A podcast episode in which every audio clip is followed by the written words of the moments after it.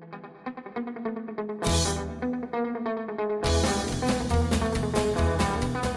Olá, ouvinte, muito bem-vindo ao PokerCast do grupo Super Poker. Eu sou o Guilherme Calil. E eu sou o Marcelo Lanza. Lali Tournier, Marcelo Lanza. Sensacional a entrevista com ela. Já tinha sido convidada lá quando eu fiz o programa do Rafa, mas foi aquele convite meio assim: vamos fazer logo e finalmente consegui. É, conseguimos fazer. Convidei ela no meio da série. Ela falou: espera só acabar a série, espera um pouquinho, dá uma segurada. E agora sim, Lali Tournier, grande honra recebê-la aqui nesse programa. Legal pra caramba, como entrevista em duas partes. Primeira parte, hoje, Marcelo Lanza. A gente começa lembrando que estamos em todos os aplicativos de podcasts, além de Spotify, Deezer, YouTube, enfim, de qualquer forma que você quiser ouvir, você vai nos achar. Nos indique, nos dê cinco estrelas, avise para seus amigos, troque suas fichas pelo Fichasnet. Perguntas, participações, sugestões, promoções e comentários em geral. Nosso e-mail é pokercast.gruposuperpoker.com.br, Instagram e Twitter, arroba guicalil, arroba lanzamaia. Telefone nosso é 31 975 18 9609 para você que quer mandar áudio ou participar do nosso grupo do Telegram. E minha voz falhou. Exatamente. É oficial. o grupão do Telegram agora tá bombado, cara. Ele tá, ele tá crescendo porque tem outras coisas de poker acontecendo no Telegram, outros grupos, então a galera tá entrando. Quem tinha qualquer problema em baixar um novo aplicativo não tá conseguindo mais escapar. Então os caras já entram, já aproveita, já entra no grupo do PokerCast também. E agora vai começar a WSOP, vai começar aquela barulheira infinita, né, no, no grupo, todo O mundo inferno, acompanhando, né? todo mundo, exatamente. Lanzinha, o senhor teve em São Paulo, jogou? Não, só passei no belíssimo H2. Maravilhoso, né, cara? Belíssimo. E depois eu fui no evento também do grupo H2, que é o Nick Poker, no Jockey Club. Era um super high roller, um bain barato ali, super acessível para o senhor, 5 mil reais. Que evento maravilhoso, tá louco. Mas aí eu só fui, só fui a trabalho mesmo, senhor. E Só foi legal demais a viagem, então. Legal Parabéns demais. pela vida de novela, pelas viagens, Trabalho, por eu tudo. acabei de falar, fui a trabalho. senhor. Perfeito, tudo bem, muito bem. Entendi. Muito o senhor, bem. O senhor, o senhor jogou essa semana? Não, não joguei, economizei. Vai viajar hoje, né? Vou viajar. Vida de novela que fala, né? É, é. Ah, tá. Entendi. Lanzinha, BSOP? Finalização do BSOP Gramado, cara. Te- Temos novidade? Temos, não, cara. Não, não tem, deixa eu te falar, não temos novidade nenhuma, velho. Tudo igual. Ele- Eles conseguiram de novo. Ele conseguiu de novo. É, os caras, velho, é brincadeira, é brincadeira. Cara, é... primeiro, terminou o torneio de Omaha. O Pablo Menezes foi o grande campeão numa mesa final que contou com o Garrido e assumiu a ponta da modalidade. Aí no Six-Handed, Marcelo Lanza. Ele, Ele. amenda. Ele que conseguiu alcançar o feito inédito da maior pontuação da história de um ranking do BSOP, faltando milhões ainda. Faltando Millions, exatamente. Marcelo Mesquil cravou 35.200 reais. Não tenho o que falar dele mais. Não tem o que falar. E aí no High Roller, sem surpresa, ficou lá no Rio Grande do Sul prêmio Thiago Grigoletti, cara. Tem que trazer ele logo pra cá, pro PokerCast. E no main event, o Regis Kogler, o capotinha, deitou na mesa. Cara, teve um all-in que ele dá. Ele abre o parceiro põe ele na porta, ele tanca, ele tem asa e valete no tri-handed. O cara tem asa e rei. Eu falei, GG. GG, o PS não escapa essa, vai pagar e vai bater o valete. Ele pagou o vala na tampa, velho.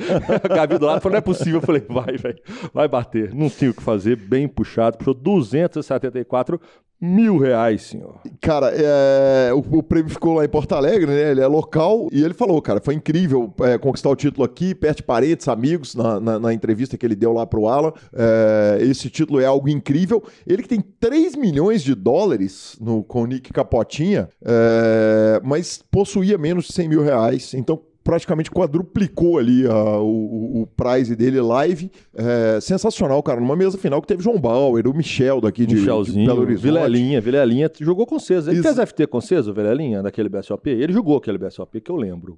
Aqui em Belo. Horizonte. É. Cara, eu não sei se ele tava naquela mesa final, mas, mas cara, o Vilelinha, inclusive, emagreceu pra caramba. Eu- Eu, Emagreceu. não reconheci. Fui perguntar se era ele que tava ali, mas aí o Alan falou: não, é do Rio sim. Eu falei, então tá resolvido. Se, se é do Rio, é ele. Bora dar uma passadinha nos rankings? Vamos, não, cara, vamos só falar é, um pouquinho a respeito da mesa final aqui, dar, essa premiação dos, dos três primeiros, não dá nem pra falar dos três primeiros só. Então, Regis Kogler, primeiro, 274 mil, Luiz Oliveira, segundo, 168, a gente tá arredondando, Luiz Ota, ah, 120 mil, Diego Vilela 90, Marcelo Ferrari 72, Michel Henrique 55, João Bauer 40 mil e Adriano Canabarro quase 30 mil reais, 27 pratas, não pode ser ruim, né, Lanzinha? Não pode ser ruim, senhor. Estão todos bastante felizes, imagino eu. Sem dúvida nenhuma, cara. E aí sim, é, respondendo sua pergunta, sim, vamos pro ranking. Cara, começamos com o ranking geral. Bicho, é bizarra a diferença de pontuação e, e, bizarro, além disso, a diferença de pontuação num ano que o Luiz Camei e o Ricardo Nakamura estão fazendo um BSOP incríveis também. Né? É, então isso é que chama muita atenção. Nós temos na quinta colocação o, o João Bauer, já está convidado para o PokerCast, está vindo. Na quarta colocação, Guilherme Trevisan tá lá no grupo do PokerCast, no Telegram, então entre, troca ideia com esse gigante do jogo. Aí tem o Luiz Camei na, na, na, na terceira colocação, agora a gente começa a falar de pontuação 2.2K, 2.200 pontos, é, arredondando. Ricardo Nakamura, 2.500, aproximando. E aí, o Marcelo Mesquil, 4.100 pontos. 4.114 para ser mais 4.100 pontos. É algo assim, pra, parece que para ele perder o título nós vamos precisar que um do Nakamura ou Kameya, eles vão ter que fazer chover, tipo, cravar cinco paralelo, FT de meia event, por aí vai, porque eu não acredito mais. Para mim, entrega a taça, senhor. É, exatamente. A gente não vai mexer com, a, com, a, com as. Como é que chama? Com as superstições alheias. alheias. exatamente. Então não vão nem trazer ele para fazer entrevista ainda, não. Mas, mas tá muito mas, claro. Mas já, né? já, né? Tipo, é. acaba dia 6 de dezembro. Exatamente. Aliás, grande oportunidade da gente, inclusive, fazer a, a entrevista por lá, né? Exatamente. Seria uma ótima. De repente, dependendo do que acontecer. Já pegar independente... no, auge do, do, do, título, se der tudo certo, e, e já pegar ele na Até porque dezembro a galera costuma sumir, né? Nós temos até que pensar, porque nós somos caras que trabalham muito. É, eu tenho algumas entrevistas que eu tô. que eu tô. De, que estão desenhadas para eu fazer no BSOP. Uma, cara, é do sensacional Carlos Monte. Muito o bom, fotógrafo que, que, fotografou os LFPTs, é, é, todos, BSOP todos. Então ele é um cara que eu quero pegar lá, quero fazer essa entrevista. E tem mais um monte de coisa, um monte de surpresa que eu tô afim até de fazer porque por ano passado, Natal e Ano Novo, foi eu e o senhor. Exatamente. Foram eu e o senhor. Ano Novo e Natal normalmente é difícil, né? Cara, de repente, no, entre Natal e Ano Novo, é, é, a gente faz uma, uma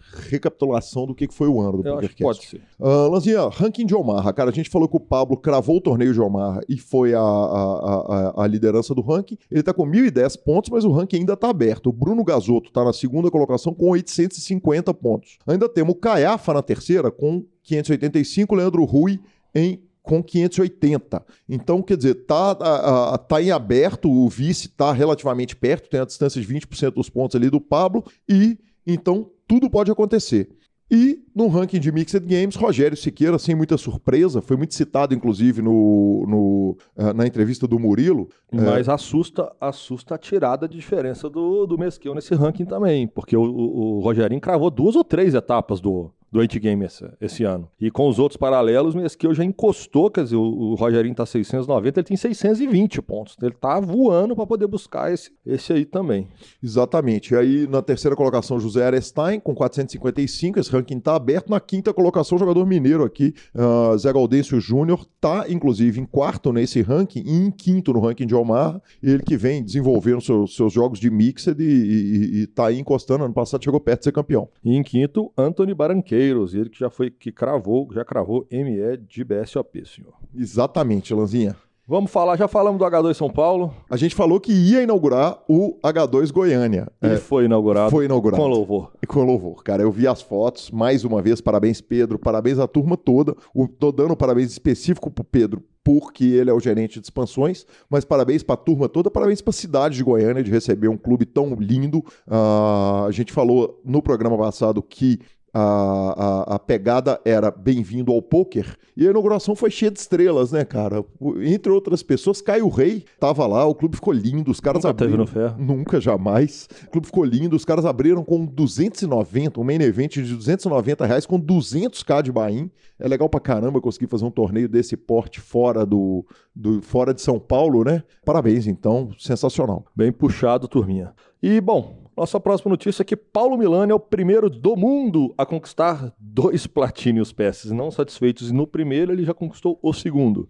Exatamente, Lanza. É, isso foi notícia na mídia mundial, cara. É, o primeiro jogador a continuar a, a conquistar para Bahamas e conquistar é, para Barcelona foi ele, o brasileiro. O brasileiro tinha conseguido o primeiro Platinum Pass no All-In ou Fold lá no BSOP de Floripa e agora, através de Steps, ele conseguiu fazer esse feito, esse feito sensacional. Você imagina que delícia, que vida, hein, Lança? Que sensacional. Tá louco, cara. Eu já sabia que Hoje eu vou para Bahamas, ano que vem eu tô indo para Barcelona. Fui para Bahamas, Fui pra Bahamas ontem. e tô indo para Barcelona amanhã. Tô indo pra Barcelona com tempo pra comprar passagem barata, dá pra esperar promoção, dá pra fazer tudo, Bota o cara. alarme do celular e vai procurando passagem. Uma hora aparece a promoção e bala assim. Exatamente, eu ia fazer até uma propaganda do, do- de um povo que, que, que faz isso, mas de, de, de onde olhar passagem barata, mas não vou fazer propaganda grátis. Melhor não, faça só pra mim que eu tô precisando de comprar a minha do ano, do ano que vem, que, tá, que vai estar puxado. Exatamente, que homem.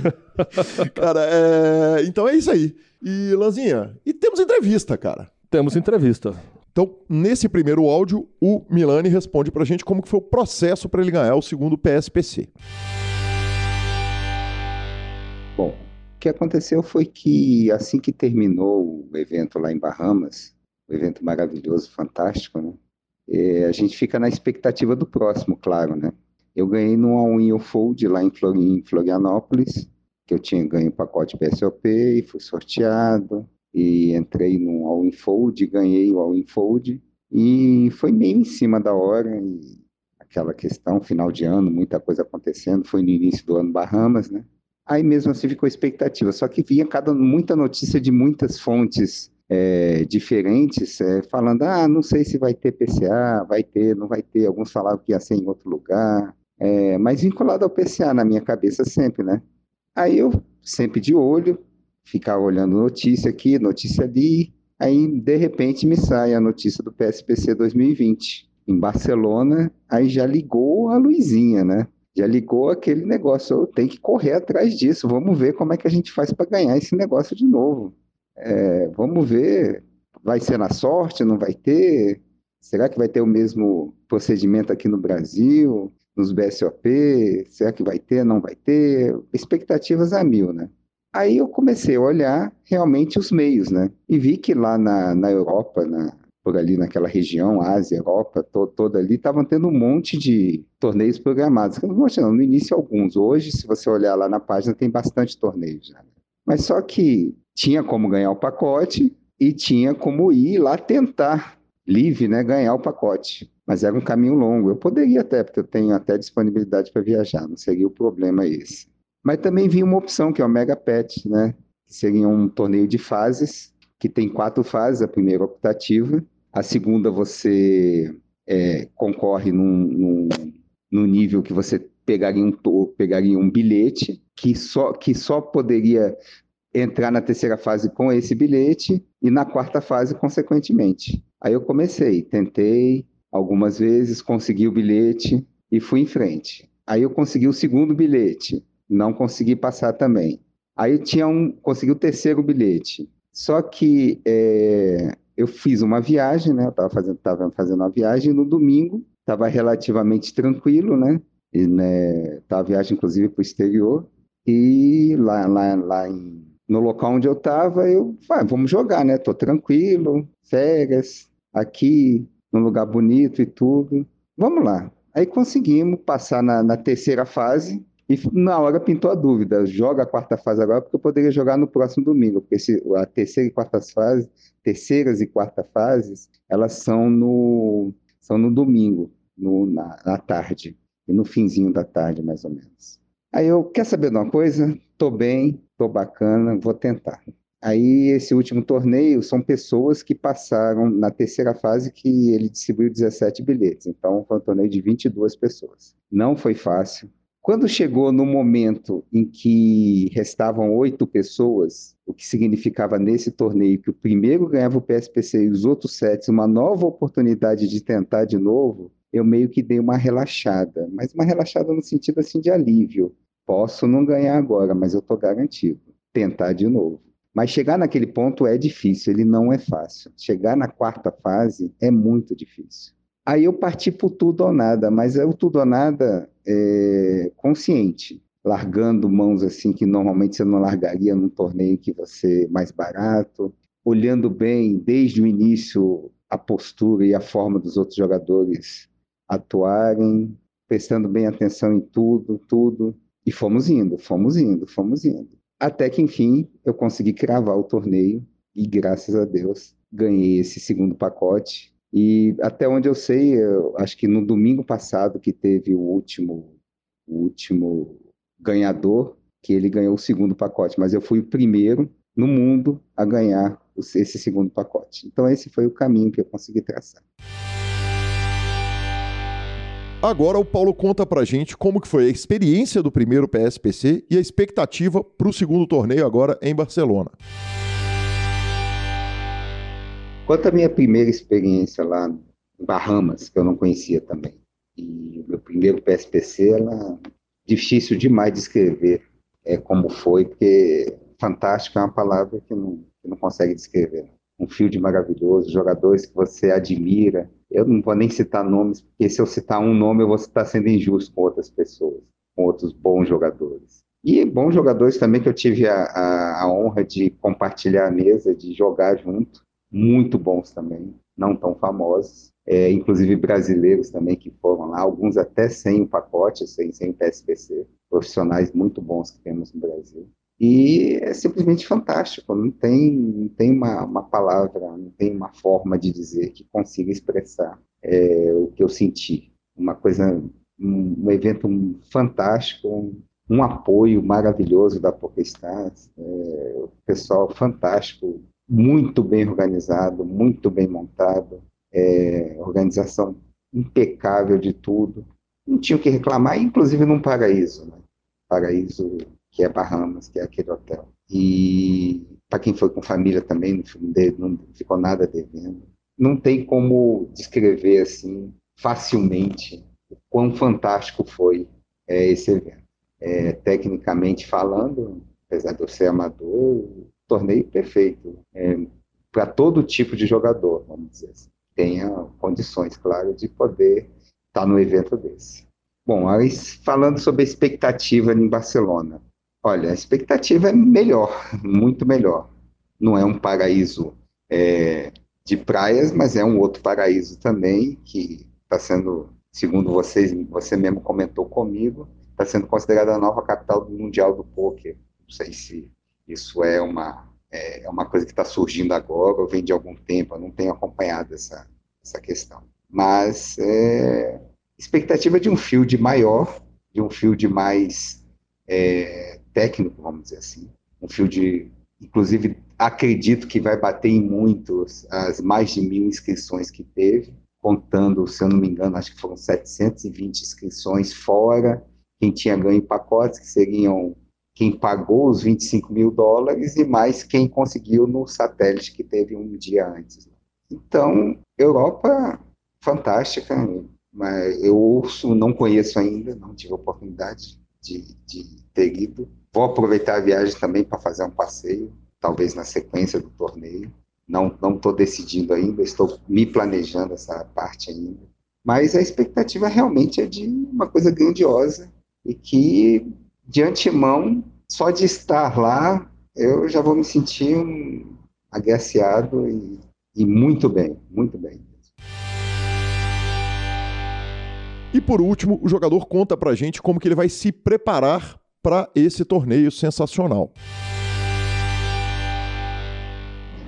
Bom, você me perguntou sobre a minha preparação técnica para esse tipo de torneio, que é um torneio caro, apesar de eu ter ganho o pacote num valor bem inferior, não deixa de ser um torneio bem caro.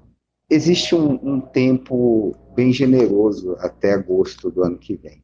O que eu estou traçando assim como, como primeira estratégia, que seria, se é que se pode chamar de uma estratégia, conhecer o máximo de informação a esse respeito com pessoas que realmente eu possa confiar, pessoas sejam profissionais, familiares de boa de boas ideias, amigos, bons amigos, que tem também o lado psicológico, né? Mas a parte técnica, eu acredito que todo jogador de poker, seja ele recreativo ou não, ele tende a evoluir com o tempo, ele tende a conhecer mais.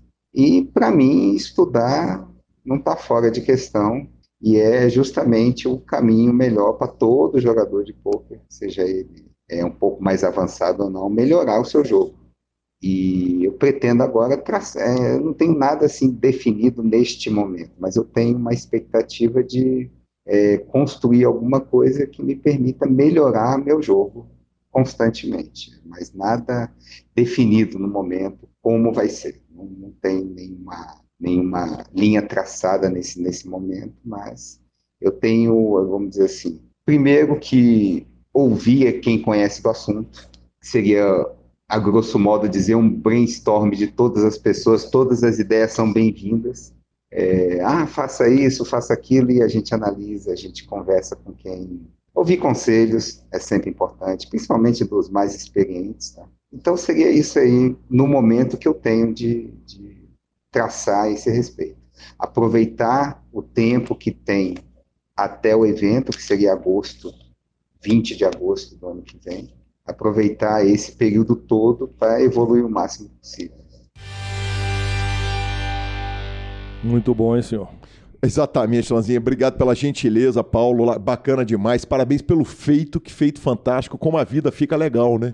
Já imagino o que, que ele deve estar tá pensando. Como é que eu vou fazer para ganhar o PSPC de 2021, né, velho? Claro. Vida de novela. Vida de novela, tá louco. Sensacional, espetacular, cara. Sucesso, boa sorte. Que venha nos dar entrevista como campeão do PSPC. O último foi o Colilas, né? O espanhol que esse seja você, que você traga esse título para o Brasil. Bem puxado, senhor. E que rufem os tambores. Vai começar WSOP Europa, senhor. Lanzinha, a WSOP Europa chegou ou teve muito mimimi, não foi sem razão o mimimi, porque os caras estabeleceram uma série de eventos, já botaram de novo em Rosvadov, que a turma já tá meio cansada de lá, já é um lugar meio no meio do nada, mas os caras botaram o, o, o, torneio cheio de eventos de holding, alguns de Omaha, quase nada de mixed, aí depois eles mexeram no troço inteiro, enfiaram um monte de torneio de mixed, o que evidentemente prejudica, é, ou pelo menos mexe não só com a, com a, a, a briga de jogador do ano, como também com as apostas de jogador do ano, porque o prêmio de jogador do ano é julgado pelo ego, mas os caras atolam um caminhão de dinheiro em volta disso, e a WSOP Europa vale.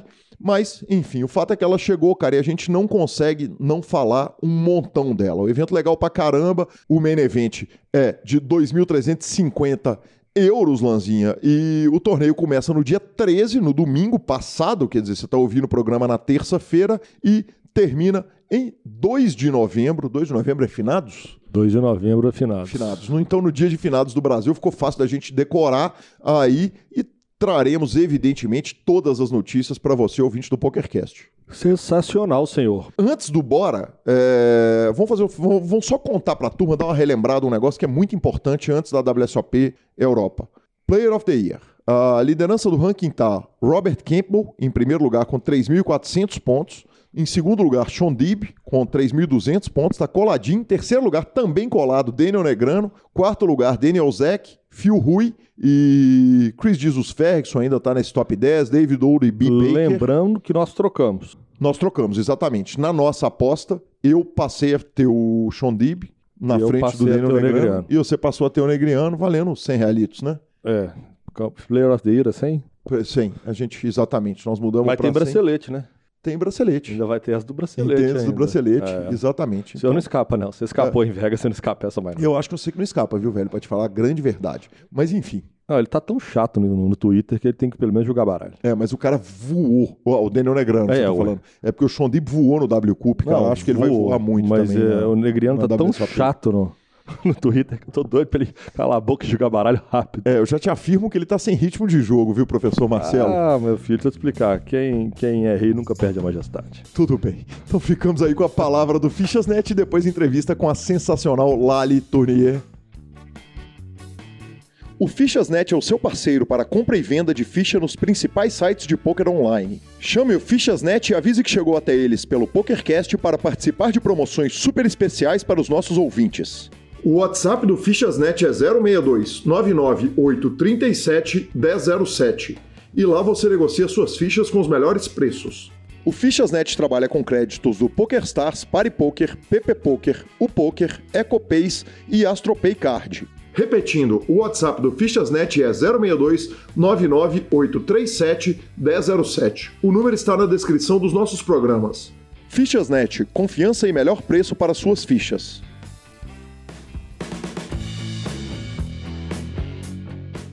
Olá pessoal, estamos de volta com a entrevista do nosso episódio. É com uma grande honra e um grande carinho que recebo aqui é, ninguém menos que Laurier Tournier, Lali. Lali, que satisfação te ter aqui no PokerCast, que prazer, muito bem-vinda. Ah, eu que agradeço o convite. Enrolamos um pouquinho, mas deu certo. Sem problema, eu também chamei na pior hora, né? Fomos pegar na hora que estão tendo todas as séries, de todas as redes, de tudo, e felizmente conseguiam pegar agora antes de BSOP, fora de torneio grande no exterior. E Sim. que satisfação te ter aqui. Bem-vinda. Ah, obrigada. Lali, vamos começar com a pergunta tradicional do PokerCast. Quem que era a Lali, a menina Lali, antes do poker? Então, eu era uma jogadora de xadrez, né? Eu fazia faculdade de economia, estava no meu segundo ano e jogava xadrez desde meus 11 anos de idade. E foi, foi através do xadrez que, na verdade, eu conheci o, o poker, né? Porque o pessoal do xadrez, ele, eles se, se interessaram muito pelo poker, tem muito a ver, eu acho. E aí foi onde eu conheci o Crema, depois o Rafa, o Crema me apresentou o Rafa, então antes do poker eu era uma jogadora de xadrez. e estudante de economia. Vamos começar pelo estudante Sim. de economia. Qual era o plano de vida ali da, da menina que estava na faculdade? Meu, então, eu nunca me encontrei muito é, em economia. É, quando, eu, quando eu terminei o terceirão, eu não tinha muito plano. E eu fiquei um ano sem fazer faculdade, sabe? Mas para pensar, assim, que curso que eu ia querer fazer e tudo mais. Eu acho que a gente é muito novo para decidir, né? Uhum. Ali com os 17 anos que eu tinha na época, isso. E aí, economia foi o que mais encaixou, assim, com o meu perfil, mas ao mesmo tempo não era algo que, que era uma paixão, sabe? O xadrez era muito mais, mas é, viver de xadrez é muito difícil, né? Então, eu acho que eu acabei é, optando por economia também por uma questão de não querer me aventurar só com xadrez, sabe? Se eu, se eu, eu fiquei um pouco preocupada com julgamentos na época, assim, eu acho que isso foi uma questão. E aí acabei escolhendo alguma, alguma faculdade que brilhasse mais os olhos e acabou sendo economia. Mas não era tanto, eu não conseguia me ver muito nessa área. Lali, vamos começar perdoando a ignorância do entrevistador, porque quando você me fala o seguinte, viver de xadrez, eu vou uhum. te fazer a pergunta que nós todos ouvimos, eu quando falo que faço um podcast e você quando fala que joga pôquer. Dá para viver de xadrez? Existe isso? Isso é Sim. profissão?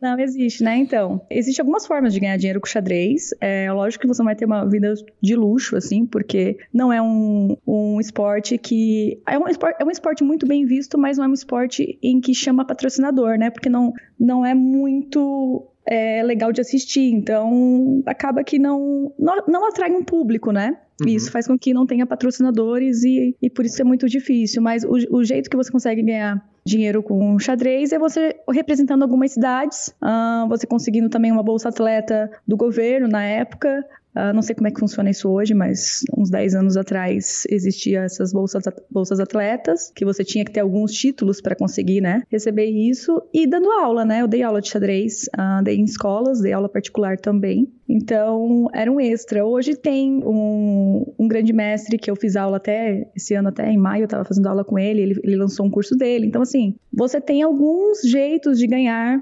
dinheiro, mas crescer muito é muito difícil, né? Assim, crescer que eu digo de ter uma vida de muito luxo e tudo mais. Sim, eu não sei nem por onde começar, porque a, a sua fala toda me trouxe tanta pergunta que eu fui anotando aqui algumas coisas e vamos lá. É, uhum. Primeiro, você falou o seguinte: é, é um, um grã-mestre que me deu aula até esse ano. Isso. Mesmo depois de abraçar o poker, então você continuou jogando xadrez ah. e continua jogando sério o suficiente para tomar aula de xadrez? Não, não. Então, vamos lá. É, o que aconteceu foi o seguinte: eu vou voltar então, tá? Uhum. Em 2010 foi, o, foi onde eu até conheci o Rafa e estava no meu segundo ano de economia.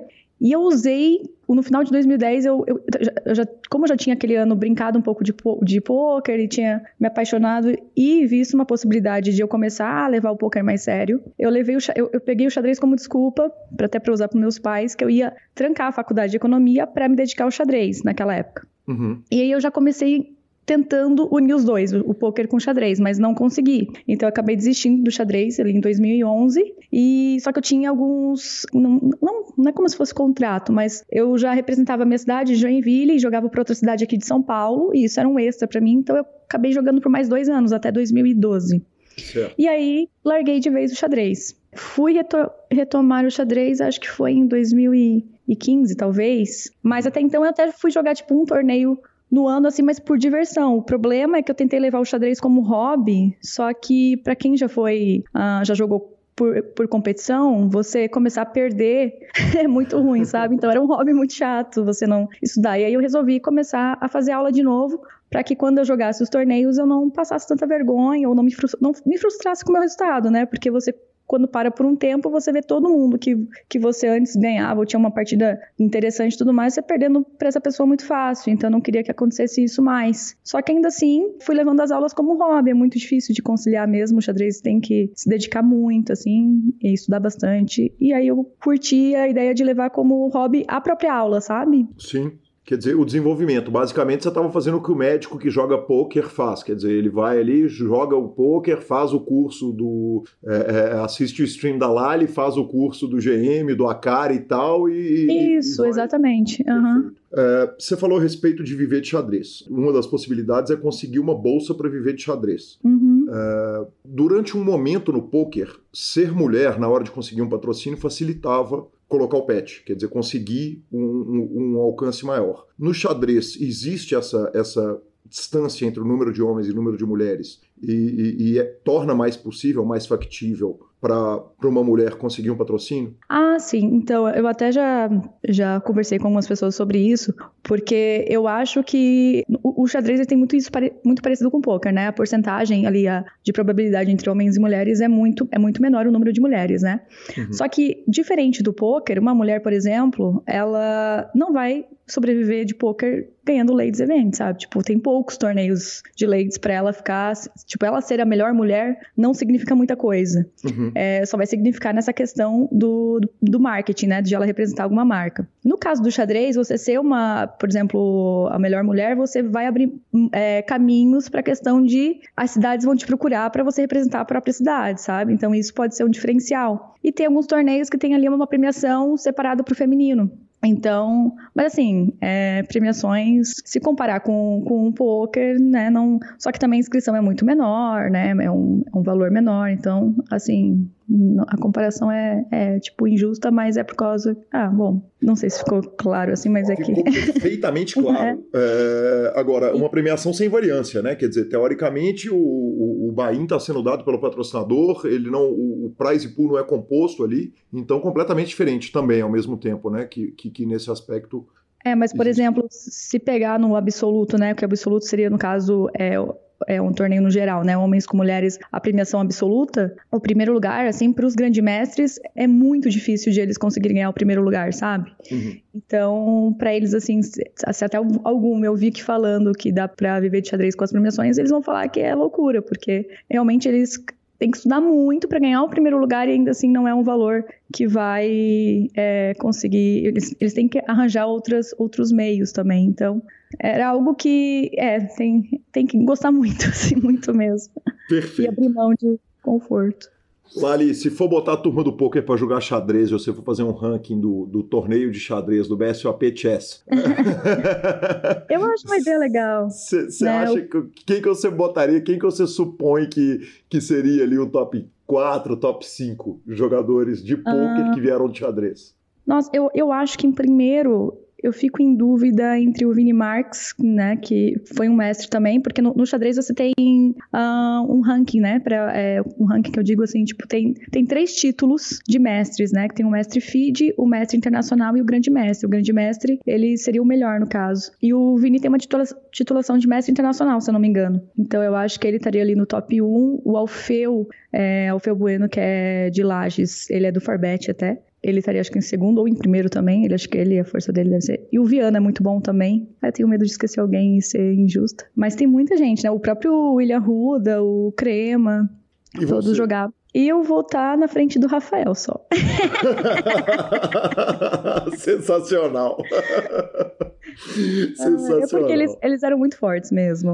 Uhum. É... E, e, Lari, é... e aí você começa quer dizer, o olho brilha para o poker. É, começou a jogar poker, tomou gosto, contou para os pais que, que, que, vou fazer, vou largar a faculdade para fazer xadrez, mas já tinha o poker ali e já, já, já é um misto ali, correto? Sim. Uhum. Conta pra gente como é que funciona esse começo do poker. Poxa, Nossa, eu, eu, eu hoje, em 2019, me parece o seguinte: você virar pra família e falar, pai, eu vou viver de xadrez, o pai vai virar e falar, porra, vai viver de poker, que a chance é maior. Sim, é. Em 2010 é o inverso, claro, né? É não é. Eu acho que meus pais eles foram muito é, tranquilos nessa minha transição por causa exatamente por causa do, do xadrez. Assim, eu já viajava muito para jogar torneios, então eu já tinha uma vida um pouco diferente, sabe? Ah, do, do normal, assim. É, mas eu acredito que tem um lance também, né, que pesa ser mulher, porque existe um, um ali um, um, negócio que parece que a mulher não pode se aventurar tanto, sabe? Tem menos incentivo para se aventurar. Então, é, eu acho que deve ter sido um pouco difícil para eles, mas eles procuraram entender primeiro. E aí eu ensinei meu pai a jogar. É, e ele joga até hoje, né? Assiste minhas tweets, tudo. Uh, e aí eu fui ganhando, acho que aos pouquinhos ali, o espaço também. E o Rafael, tendo os resultados que o Rafael teve, foi ainda mais fácil para eles entenderem, sabe? Porque eu, eu acho que deve ser muito difícil no começo, principalmente assim, quando tem muitos casos, né? De uma. Por exemplo, o caso da Kari, assim. Ele já tinha um emprego, tudo, tinha fi duas filhas, né? Sim. E aí eu falo para Paula assim que ela ter entendido e apoiado deve ter sido algo muito difícil, mas para ela pareceu fácil até assim a decisão. Eu acho que quando você tem responsabilidades, eu não tinha responsabilidades com contas e tudo mais, então isso acaba sendo um pouco mais tranquilo, né?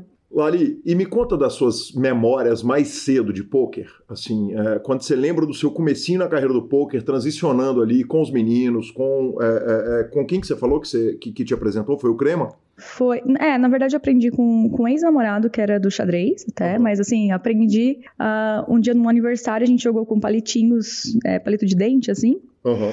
E aí, com isso, comecei a jogar no PokerStars com dinheiro fictício. É, eu era amiga do Crema, o Crema tava começando a jogar City Go. E o Crema mandava, tipo, um dólar pra eu dividir com uma amiga. e a gente ficava jogando. Eu lembro que a gente virava a noite jogando City uh, Goals de 10 centavos, assim. 10 cents, né, no caso, que é em dólar. Mas assim, eu, eu, lembro muito dessa. Eu, eu, passava a noite mesmo, virava a noite uh, jogando com mais, eh, daí, com mais dois amigos do xadrez também, que a gente ficava conversando no, na época, acho que era MSN até. Uhum. E aí, em seguida, eu conheci o Rafa, né? E aí, com o Rafa, eu comecei a jogar alguns city goals, assim, fui aumentando ali um pouquinho, porque o Rafa foi me dando algumas dicas e tudo mais. E aí aconteceu o seguinte, tem uma história até. Mas assim, foi bem no começo também, né? Quando eu tava começando a jogar City Go e tudo mais, tentando levar mais a sério, eu tinha mostrado pro meu pai, ensinado meu pai tudo a jogar.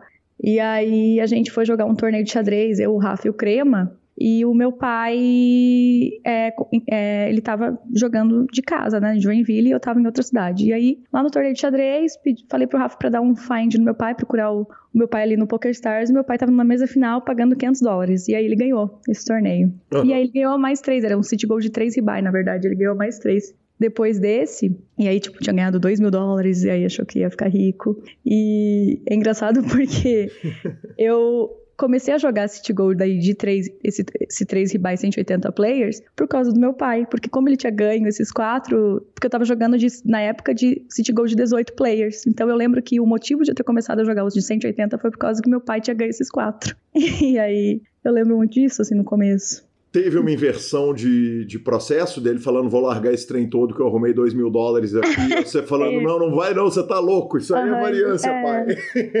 É, ele não quis tirar o dinheiro, né? Ele, ele acabou zerando. Uhum. Mas, é, se iludiu um pouquinho, né? Mas a gente entende, porque ele não sabia, por exemplo, na, foi engraçado que na semana seguinte, aí eu jogando no meu quarto, ele chegou lá para mim e falou: Filha, eu perdi, eu tava aqui com três pares. E eu hum. perdi para dois pares, não entendi por quê. Eu, pai, você tinha três pares? Aí eu tive que explicar para ele. Eu falei: Pai, você ganhou quatro City Goals e você não sabia que o jogo é com cinco cartas. De 180 pessoas a definição internacional da variância, né? Indo pro iniciante especial, né? É, mas ele tem muito talento, meu pai, assim, ele não, não estuda nada, mas ele tem muito talento, ele sabe disso também. Que legal. Ele, é. E aí você começa, é, é, quando que entram os times na sua vida? Quer dizer, você está ali, é, é, qual que é o equilíbrio? O peso entre o tempo gasto com xadrez, o tempo gasto com poker, e, e, e aí já falando depois que você largou a economia, claro. É, porque na verdade eu tô ali mentindo para mim mesma que eu só tranquei, né? Que eu vou voltar. Mas acho que no fundo eu já sabia que não era o que eu queria. Então, aí foi tudo nessa fase aí. Eu comecei a jogar esses City Goals, comecei bem, e aí começava a colocar uns torneios no meio, assim. E aí acertei uh, uns dois torneios. Eu lembro que um, um eu ganhei, outro fiquei em terceiro. O Forbet estava também, era, era 2011, né? Sim. E aí tive o convite para entrar no, no Forbet. Foi em agosto de 2011. E achei que ia ser um, muito bom para evoluir e tudo mais, né? Brilharam os olhinhos na época. E aí eu fiquei no Farbet por um ano e meio, até 2013, maio, é, março de 2013. Nesse é... momento você já largou o xadrez, né? Quer dizer, você tinha largado Sim. o xadrez em 2012, na verdade. Em 2011 é, porque daí, você entra eu... pro Forbet e tem um período de transição ali, então. É, não, na verdade eu, eu larguei de, daí de estudar o xadrez, mas como eu tinha que jogar por essa cidade, eu joguei mais dois anos por eles, mas assim, sem estudar e tudo mais. Certo. Sabe, sem levar como. É, eu sabia já que eu ia parar, só que ainda assim eles que, quiseram me contratar para eu jogar pela cidade, mas não era, não tava mais nos meus planos, assim, continuar jogando xadrez profissionalmente, estudando e tudo mais. Então, eu acabei já sabendo, né? Já, tinha, já sabia que é, parar com o xadrez né, nessa época que eu entrei no time, mas só fui jogar os torneios mesmo. Perfeito. E aí você tá lá no, no Forbet, quer dizer, naquele começo de time, 2011 é no, no, no período que a casa tá lá feita, a, a Poker. Quer dizer, o Forbet tem grandes projetos, né? Já tinha passado o time de, de poker ao vivo, o principal, aquele, aquele primeiro time. E, mas o Forbet já era um time que já, já destacava, já era gigante Sim. e tal. Uhum. Nesse momento você vislumbrou, falou, dá pra, vai dar para viver, vai ser isso que eu vou fazer? Como é que foi? Ah, sim. Não, isso aconteceu mesmo, até porque eu comecei no time já jogando muito caro. Uhum. É muito mais caro do que deveria, assim, né? Eu, é, eu acho que eles mesmos sabem disso, que eles erraram com isso de a gente entrava no time e já saía jogando o Sunday 500, assim, era eu não não sabia nem ser bet direito não, mas não, mas tipo não não tinha tanto conhecimento do jogo e já podia jogar muito mais caro. Isso fez até com que eu fosse muito mal no começo. Eu tive uma downswing bem grande no Forbet. E aí, o que, o que aconteceu? Eu, eu entrei no Forbet bem na transição de Poker Villa. Eles estavam saindo da, do, do Guarujá e formando a, a de Floripa. E então eu acabei tendo até mais contato com o pessoal de Floripa, porque eu ia mais é, vezes para lá, que me sentia melhor que estava no time e tudo mais, né? Daí pra jogar com eles lá da casa. Mas sim, nossa, é, com certeza, assim, é algo que eu falo com orgulho, sabe? Mesmo que, que não tenha sido bom, assim, pensando no financeiro para mim, foi, foi muito importante ter passado mesmo por, por eles, assim. Olá, e por que só um ano e meio? Quer dizer, é, é até a oportunidade de estar tá ali cutucando a cabeça dessa turma toda é, é espetacular. E aí eu entro numa pergunta o seguinte: eu, eu, eu, evidentemente eu quero o foco da entrevista todo em você, mas tem uma relação aí com o Rafa que também está desenvolvendo em paralelo ao xadrez, à largada de xadrez, ao poker, ao fim da faculdade de economia. o Rafa entra onde nessa linha do tempo? Ah, tá. A gente começou em 2010. 2010. Né, tá. então ele tá todo nesse começo, né? Então, quer dizer, na hora e... que você conheceu o Rafa, já começou a namorar lá no comecinho. Isso, Perfeito. desde o começo, é. Ok. Então, na hora que você tá, é, é, é, que você larga o Forbet depois de um ano e meio de Forbet, ou, ou que encerra o contrato, você perde a, a, o, time, mas você ainda está em contato com uma rede gigantesca de jogadores, evidentemente. Isso. Isso é, é engraçado que até hoje eu, eu às vezes não me dou conta do quão deve ser mais difícil uma pessoa que não tem esse contato já com jogadores muito bons desde o começo, sabe? Uhum. Porque uhum. eu já tô introduzida numa. Eu acho que por isso até é um motivo assim que, ah, eu não tô em um time, mas eu já tô perto de gente muito boa que eu consigo uh, ter muito contato sobre, tipo, conversar sobre mãos e tudo mais. Não que eu faça isso, eu deveria fazer muito mais do que eu faço, eu faço muito pouco, eu acho, de explorar eles assim nisso. Mas, querendo ou não, te ajuda a, a, dar passos maiores, assim, né? Ou, ou, um pouco mais rápido. Então, eu acredito que a pessoa que não tem já esse, que não está já dentro dessa comunidade, é muito mais difícil para evoluir sozinha. Lali, você sabe que ontem eu estava ouvindo a entrevista do Stephen Sondermeier, que é o, o jogador alemão, e ele estava falando o seguinte, que além do conhecimento, o outro ponto, a outra perna, que é a base para a formação toda, é o contato dele com os jogadores. Ele vai citar o exemplo alemão, que é mais antigo, mas ele fala o seguinte, cara, vendo a gente lá na Alemanha, os americanos começaram a se juntar e começaram a criar uns grupos de estudos, de WhatsApp e tal, para começarem a estudar coletivamente, porque realmente, na hora que você tem cinco cabeças pensando e, e, e, tendo uma leitura a respeito de um jogador, ou de qualquer coisa, ou de uma situação, é, é bizarro tanto que a evolução é, é, outra evolução. Você acha que é possível um jogador se desenvolver, crescer e, e se virar absolutamente sozinho no, no, no, mercado hoje? E nessa época, você acha que. Quer dizer, na época me parece que era mais fácil, mas quais são as suas impressões a respeito disso? Eu, eu acho que possível é, porque hoje tem assim muito material aí que você consegue ir atrás e você consegue pagar um coach por fora, mas assim, com certeza é muito mais difícil, sabe? Tipo assim, mesmo que, por exemplo, você não está em nenhum time, mas é legal você ter um grupo de amigos que você vai conseguir discutir sobre. É, você ficar sozinho, eu acho que. É, eu acho que possível pode ser que seja, mas é muito mais difícil, com certeza, sabe? Eu não consigo nem falar com propriedade disso, porque eu nunca passei por isso, né? Uhum. Sempre tive o, a pessoa que tá dentro da minha casa que a gente vai ficar falando de poker o dia inteiro, então é muito difícil para eu falar como é que seria ser sozinha. Que é um dos é. maiores jogadores de poker do mundo, além de tudo, né? é, Lali, é, nós vamos falar a respeito da conversa dentro de casa, de como é que é no almoço, porque nós já ouvimos o lado do Rafa e daqui a pouco nós vamos ouvir o seu lado. Mas eu queria falar um pouquinho de streaming com você, é, uhum. porque você é a grande figura hoje do Brasil no, no Twitch, no streaming. É, e eu queria começar falando a respeito de rede social, porque ao mesmo tempo que você tem uma presença muito grande é, fazendo streaming, o, sua publicação, quer dizer, de, de, Instagram, a última vez que eu vi, você tinha menos de 200 publicações no Instagram. É raríssimo, eu te sigo, nunca vejo foto. Quando eu vejo uma foto, eu falo, ó, oh, Lali. Sim, nossa. Uhum. É, é, é, não é um pouco controverso, quer dizer, uma pessoa que vive, que é uma figura super pública, talvez a pessoa mais importante do Brasil, é, no poker, em uma rede social ser tão ausente no outro, quer dizer, postar tão pouco. É, eu acho que sim. Mas eu acho que são também conteúdos bem diferentes, né? No, no, no, Instagram, às vezes, eu já até dei umas piradas, assim, em relação ao Instagram, porque.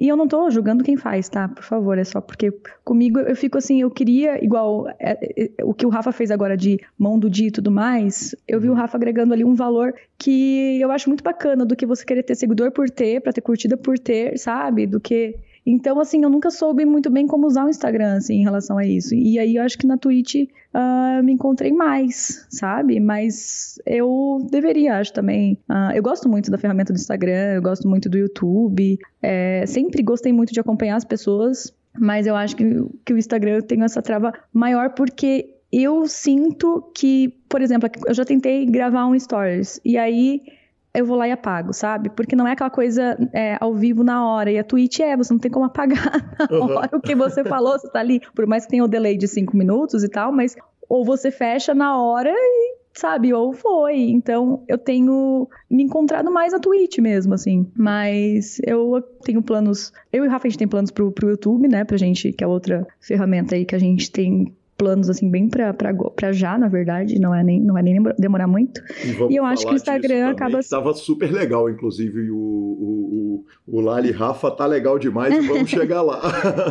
e aí acho que o Instagram acaba sendo paralelo também, assim, né? Mas é porque o Instagram é mais para foto ou stories, né? Então seriam ter, é, teria que usar essa ferramenta de outra forma, eu acho. Então é diferente. Perfeito. A verdade é que o Instagram é uma rede social com muito mais é, é, é, o, o, brasileiro em geral está muito mais adaptado ao Instagram do que a qualquer outra rede social hoje em dia, né? É. Quer dizer, uhum. com a morte do Facebook, hoje em dia parece que o Instagram é, ele é muito, ele é a grande rede social do mundo. E aí você escolhe como plataforma o Twitch, que é é, é, e aí eu vou pedir perdão o seguinte, eu estudei muito a respeito de, de tweet para entrevista, mas eu mesmo não fui um cara que assisti muito muitos tweets, muitas horas é, é, é de muitas pessoas. Conta uhum. pra gente um pouquinho a respeito do cenário de streaming no mundo, porque eu sei, por exemplo, que hoje o PokerStars, a contratação de profissional dele é, deixou há muito tempo de ser vamos contratar os melhores profissionais do mundo e hoje em dia vamos contratar os caras que estão fazendo Twitch, que esses caras são os caras que todo mundo aqui nos Estados Unidos está assistindo.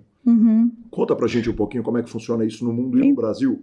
É, não, então, o meu interesse por Twitch começou, acho que tem um quê? Uns três anos atrás, é, mais ou menos, talvez até um pouquinho mais, e comecei a assistir algumas pessoas. Na época, na verdade, eu assistia mais, pra ser sincera, o Nano Noco. Eu gostava muito de assistir ele. E aí comecei a ter esse interesse pela Twitch, e em seguida, em seguida não, assim, acho que deve ter levado uns meses, mas eu fiz uma stream pro PokerStars, época canal do PokerStars Brasil, que eles fizeram uma, durante um W Cup, acho que foi em 2016. Uhum. Uh, de cada dia tinha algum, alguém streamando. E aí foi aonde eu tive já esse interesse maior e comecei a assistir mais ainda, né? Só que daí parei por um tempo porque, assim, é, é, é, difícil de você jogar e assistir ao mesmo tempo, né? Você não acaba não focando tanto. Porque o que, o que é legal, eu acho, de assistir uma stream é você ver o chat junto. Então, assim, isso fica já mais difícil quando você tá assistindo alguém, né? Se você tá jogando ao mesmo tempo. Então, eu acabei parando um pouco de ver por um tempo. E esse ano, em março, voltei a assistir. Aí assisti o Jeff Gross, assisti os brasileiros. E comecei a me interessar de novo por fazer, porque eu acho. Eu não, eu não sei nem explicar direito por que, que eu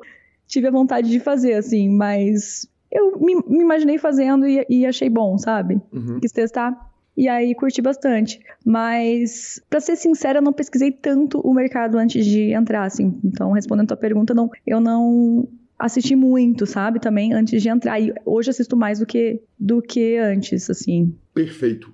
Lari, você falou começar, e eu comecei a assistir os brasileiros. É, uhum. Vamos fazer uma propagandinha da concorrência de quem está claro, fazendo não, trabalhos eu... no Brasil? Sim, eu sempre eu, faço até na minha. Eu tô, eu tô brincando, claro, mas deixa eu te perguntar, quem são os bons Twitchers brasileiros além de Cara, você?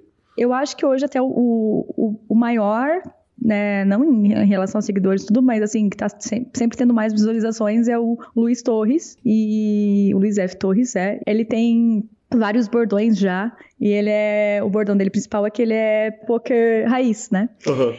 Então é muito engraçado, é muito divertido assistir ele. Tem uma proposta completamente diferente, porque daí ele não usa o é, HUD nenhum, né? Ele não usa as ferramentas, ele, não, ele diz direto que ele não estuda. Uhum. E, e tem vários bordõezinhos que ele usa, tipo, ele usa Debbie Lloyd Call, aí usa ajuste de ROI. E, tipo, ele inventou várias frases que, que relembram muito ele. Eu acho muito divertido assistir ele. Tem o Louis Martins, que eu acho que ele faz um trabalho assim mais profissional, inclusive, porque ele tem o dia que ele faz que eu não faço isso, por exemplo, mas ele faz estudos com, com as pessoas que são inscrita, inscritas no canal dele, então ele revê mãos e, e torneios, eu acho muito bacana.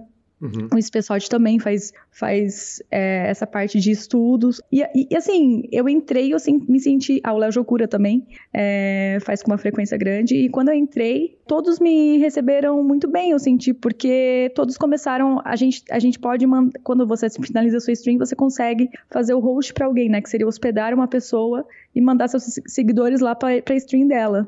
Uhum. E a gente faz muito essa troca, sabe? Certo. Entre nós todos ali. Então, é muito legal isso, assim, eu vejo o... Eu sou inscrita no de todos, alguns nos, de todos que eu digo os, os principais ali mesmo, né? Certo. E... Ah, tenho o Big Fast também, que eu não, não queria esquecer alguém pra não ficar injusto. Uhum. Mas... E até o Lui, esses dias, estava na minha stream, ele presenteou cinco inscritos, assim, então tem esse trabalho que acho que é legal, assim, de um ajudar o outro, porque eu vejo hoje como cada um tem o seu perfil, sabe? É, são pessoas completamente diferentes uma da outra. O Dan Almeida começou agora, ele tem uma stream muito mais técnica, uhum. então, né, ele explica muito mais toda a mão. É, cada um acho que tem um perfil diferente, assim, eu acho que isso está sendo bem legal. E eu, e eu gosto da concorrência, assim, porque eu acho, eu acredito muito que a concorrência faz você melhorar, sabe? Ontem mesmo tava, eu deixei de jogar e fiquei assistindo várias coisas para melhorar minha stream, então tá sendo bacana isso, assim, eu acho. E, e, o crescimento do formato também, né, Lali? Quer dizer, na verdade, a gente tem a sensação de que quando um podcast, quando a Rede Globo enfia a mão nos podcasts e fala, ó, oh, agora tem podcast de tudo, isso traz um sorrisão pra gente, ainda sabendo que a pessoa vai ter um, uma,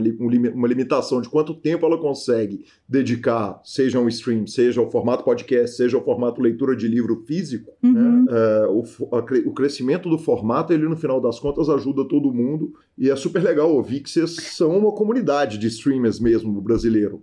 A, a, gente tem uma. Eu, eu, sinto que a gente tem, assim, um, um relacionamento muito bom mesmo, sabe? A gente vai um no chat do outro quando não tá streamando e conversa lá e se inscreve. Tem vários deles também que são inscritos no meu. Existe realmente isso de, de. É um concorrente ao mesmo tempo, né? Porque diferente do YouTube, por exemplo, o YouTube, um canal de YouTube, de YouTube não é concorrente do outro, porque você pode assistir os dois em diferentes horários. Uhum. Mas a stream já não, né? Você tem que que optar ali por um ou outro. Mas como eu acho que a gente tem perfis completamente diferentes, cada um tem muito o seu jeito, eu acredito que a pessoa vai ficar onde ela se identificar, sabe? E o, e o que acontece, às vezes, por exemplo, uh, o Luiz tá lá, às vezes, com 400 pessoas assistindo, se ele terminar, às vezes as 400 não vão para os outros, sabe? Porque só se identifica com ele. Um exemplo, assim, né? Uhum. Por mais que ele mande sei lá, se ele fizer um host para mim, pode ser que, as, que, elas não vão ficar comigo porque eu não sou poker raiz, assim, eu não vou ficar. Ele dá soco na mesa, sabe? Ele é, um, é, é, é divertido demais assistir, ele é muito bom. é, mas, assim, como eu não vou estar fazendo essas coisas, a pessoa não vai se identificar. E outras talvez vão, mas, assim, eu não, não tenho esse, esse receio, só vejo coisa bo coisas boas mesmo, assim. Perfeito. Lali, tem algum incômodo em abrir o jogo? Porque, olha, é, quando, quando um jogador, você, parte uhum. para dar uma aula, você senta uma turma numa classe e vai falar o seguinte: olha, eu, eu hoje tenho o curso da Lali. Você vai escolher as mãos, você vai escolher o que, que você vai falar, você vai escolher o que você vai explicar. E é muito diferente, porque o stream, como você falou ali, ele está te pegando inteira, né? Quer dizer, ele tá pegando o seu jogo inteiro, jogada por jogada, mão a mão, não tem seleção, não tem nada, e depois vai tudo pro ar, sem corte. é, uhum. o, o, absurdo, o erro grave vai pro ar, o, o acerto, a perfeição vai pro ar, quer dizer, enfim, tudo vai, vai sem corte. Uh, ao contrário do PokerCast, que a gente pode cortar o que a gente quiser e é uma delícia. Eu sei o tanto que é bom para mim poder cortar. Uh, te incomoda isso em alguma coisa? Então, meu primeiro medo, assim, antes de começar, eu, foi onde eu tive até é, muito incentivo do Rafa, né, dessa vez, porque da outra vez eu sentia que eu não tinha tanto, que o Rafa não trabalhava tanto marketing e tudo mais, mas dessa vez eu falei pro Rafa, nossa, eu não sei se eu vou conseguir errar. E, e não sei se eu vou conseguir, porque como eu assisti a, a, de alguns, eu via que as pessoas faziam perguntas e às vezes eu olhava para perguntar ah, como é que eu respondi, responderia isso. E eu não sabia responder. E eu falei pro Rafa, meu, eu não vou saber responder. E aí o Rafa falou, então fala que não sabe. Uhum. E aí o meu primeiro não sei, já na primeira stream, quando alguém perguntou coisa, eu falei, não sei. Foi meio libertador, assim, porque eu ficava com isso que, nossa, tem que saber tudo e tudo mais, sabe? Uhum. Então, eu lidei de uma forma que eu não esperava, assim, eu lidei de um jeito melhor do que eu imaginava com, com, esse, com essa questão de errar. Mas, assim, tem uns momentos meus que é eu acho de uma coragem muito grande hoje, qualquer pessoa que se expõe na internet de qualquer jeito, seja no Instagram, em qualquer ferramenta, é, é, em qualquer rede social, é, ela se expor por causa disso, porque ninguém tá podendo errar, né? Você pega um. Você vai no Instagram de algum famoso ali, você vai olhar os comentários, vai ter um monte de, de pessoas, né, te, te apontando dedos para qualquer coisa que, que, tenha feito. Então, é, isso acontece também na, na Twitch e você tá no seu meio de trabalho, né? Então, é, me soa meio loucura até o que, que a gente faz. Uhum porque você está ali para apontar os seus dedos, né? Você está meio que sangrando num, num, tanque de tubarões, assim. É bem essa. Até usei essa expressão esses dias para conversar com o Rafa sobre isso, em uma FT em que quando eu caí eu fiquei muito mal. Depois eu nunca, tipo, nunca não, né? Mas eu não lembrava de o quão mal eu tinha ficado. E então acho que é isso, porque você tá mostrando todas as suas fraquezas e tá sangrando mesmo ali pra muita gente te, te ainda te bater depois, né? tipo... E vem a porrada, Lali? Vem porrada, vem, né? quer dizer, depois vem, vem comentário, vai pro vem. fórum, vem o, é. o comentário. É, é, comum as pessoas depois virem falar, ah, jogou mal tal, tal parada e tal, esse tipo de é. coisa. Acontece isso? Nossa, acontece, acontece, acontece bastante, assim. O que eu tento pensar, aí eu vou chegar até no ponto porque que dessa vez me incomodou mais, essa última vez, que assim, eu, eu nem sei como, o que, como, como que isso pode soar, meu Deus, mas eu vou tentar ser de um jeito sincero, mas, ah, bom, vamos lá, vamos tentar. Assim como tem as pessoas que ficam, que, que, não, que não jogam profissionalmente, que não estudam e tudo mais, mas estão ali assistindo e falam, nossa, Lali, você joga muito, uhum. isso não pode subir minha cabeça também, entende? Então, quando essa mesma pessoa falar também que eu joguei muito mal, uhum. eu não posso, eu não posso levar a sério também, assim como não pode subir minha cabeça que eu jogo muito se ela falar, entende? Uhum. Então, é que eu não. Eu achei que isso pode soar às vezes meio errado, porque as pessoas falam isso com carinho, né? Então, assim, Sim. agradeço, fico feliz, mas isso não posso pensar, nossa, eu realmente jogo muito. Não. Então, assim, eu vou levar mais a sério críticas de jogadores profissionais mesmo e que tenham muitos resultados tudo mais, né? Uhum. E que é onde eu tenho que levar mais em conta, né? Acho que mais em consideração. Mas ao mesmo tempo, esses jogadores, eles não vão falar ali no chat, tipo, ah, você aqui, ó, você. Então, existe muito essa questão de falar por trás, né? E aí, é, manda o clipe lá da mão pro outro tudo mais. Mas, assim, eu acho que é.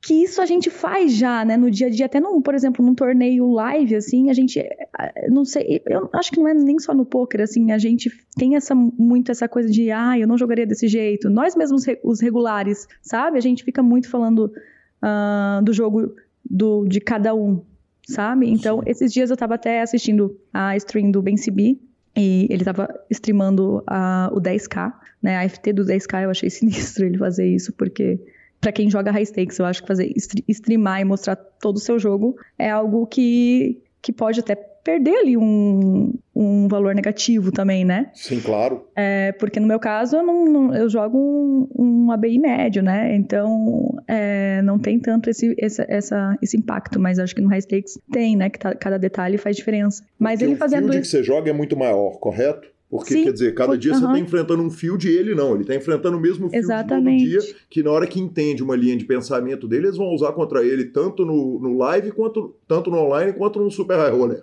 É, exatamente. E um field mais também, o dele é um field mais difícil, né, também. Então, cada detalhe eu acho que conta muito mais. Mas aí é, eu tava assistindo junto com uma amiga.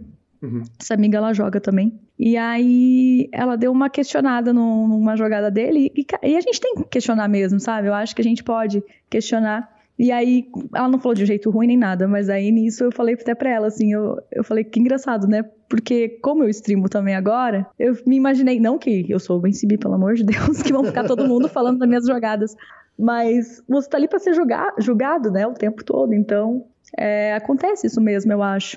Lari, duas perguntas a respeito disso. A primeira é o seguinte: é muito comum a gente ouvir no poker alguém falar o seguinte: quando eu estou jogando com o dinheiro do outro, eu jogo com mais cuidado. Eu, eu- eu jogo mais certo. Eu não chuto um torneio, eu não chuto um, um- um resto de stack de cash game. Quando você está streamando, isso de alguma forma te força a jogar certo? Quer dizer, saber que tem alguém assistindo ali, você sente que você joga melhor, joga com mais cuidado? Ah, com certeza, sabia? Até me perguntam se atrapalha em relação a fazer, porque tem que estar com vários programas abertos pra estar streamando, né? Aham. Tem os programas das animações, ah, tem que abrir ali o da musiquinha e tudo mais. Tem que ler o chat, porque senão uma, uma stream que fica só eu quieta, não, acho que não, não tem graça, né? Tem que ter entretenimento junto. Então, perguntam se eu jogo pior por causa que eu tô desfocada. E eu acho que é o contrário, sabe? Eu acho que eu me esforço mais pra até pra não passar vergonha, assim mesmo. E até em relação a estudo, assim, eu tenho tentado me dedicar mais. E eu, eu, eu sinto que isso que tá pesando, assim, é engraçado isso. Mas com certeza, eu acho que sim. E tanto que eu, eu costumo streamar mais ou menos umas 6, 7 da noite, que é onde eu tô nas últimas telas. Certo. E nos dois últimos domingos de, das séries ali de WCUP, eu comecei às quatro da tarde, que era onde eu tô na- com 10 telas, né? E aí acabei. é, quando eu tava com oito, eu resolvi abrir stream era umas quatro da tarde. E foi muito bom, assim. É, gostei muito de começar cedo, por causa que eu senti essa, esse foco maior. Perfeito. E a outra pergunta é o seguinte: te força também a rever mais mãos? Você já disse que te força a jogar melhor. Te força a voltar nas mãos que você está jogando? Quer dizer, você Uhum. tem mais é, é, a preocupação de voltar para ver uma mão e tal? Porque imagino que o fato de estar lá exposto para o mundo inteiro deve dar aquele gás de você ir lá, olhar e falar: putz, será que eu fiz aquilo certo? Será que eu fiz errado? Ah, mas é, então, eu, eu não volto tanto na hora da stream, eu costumo, na verdade, salvar. E eu tenho Uhum. sal, salvo até mais mãos. Mas voltar na hora, eu volto assim, quando alguém fez uma pergunta, e aí eu vou tentar lembrar e aí eu volto, sabe? Já aconteceu isso várias vezes. Mas é, se eu. Até na hora, às vezes eu falo, hum, não sei se eu deveria ter jogado desse jeito, se esse bet no River foi bom. E eu salvo a mão ali, e aí pra ver depois. Eu acho que na hora acaba, vai acabar me atrapalhando um pouco, sabe? Se eu fizer isso sempre, assim, porque eu tenho dúvidas o tempo todo, na verdade. Todo mundo, né? Quem não? Lali, é, por fim, o seguinte: é, eu perguntei pro Rafa, evidentemente, né? Tradicional no PokerCast a gente perguntar a respeito de se, se tem alguma história específica que a pessoa lembra pra gente perguntar, surpreender às vezes o entrevistado. Ele falou, cara, pergunta pra Lali do lençol dobrado, porque não dá pra falar do stream dela sem o lençol dobrado. Aham. E aí eu, mais uma vez, eu falo o seguinte: não sei do que se trata, por favor, me elucide o que é o lençol dobrado. Não, foi no, na época ali do Scoop. Aham. Tava tendo todas as séries também, né? A gente tem costume de falar Scoop, mas é do- em todos os sites, né? As séries. aham.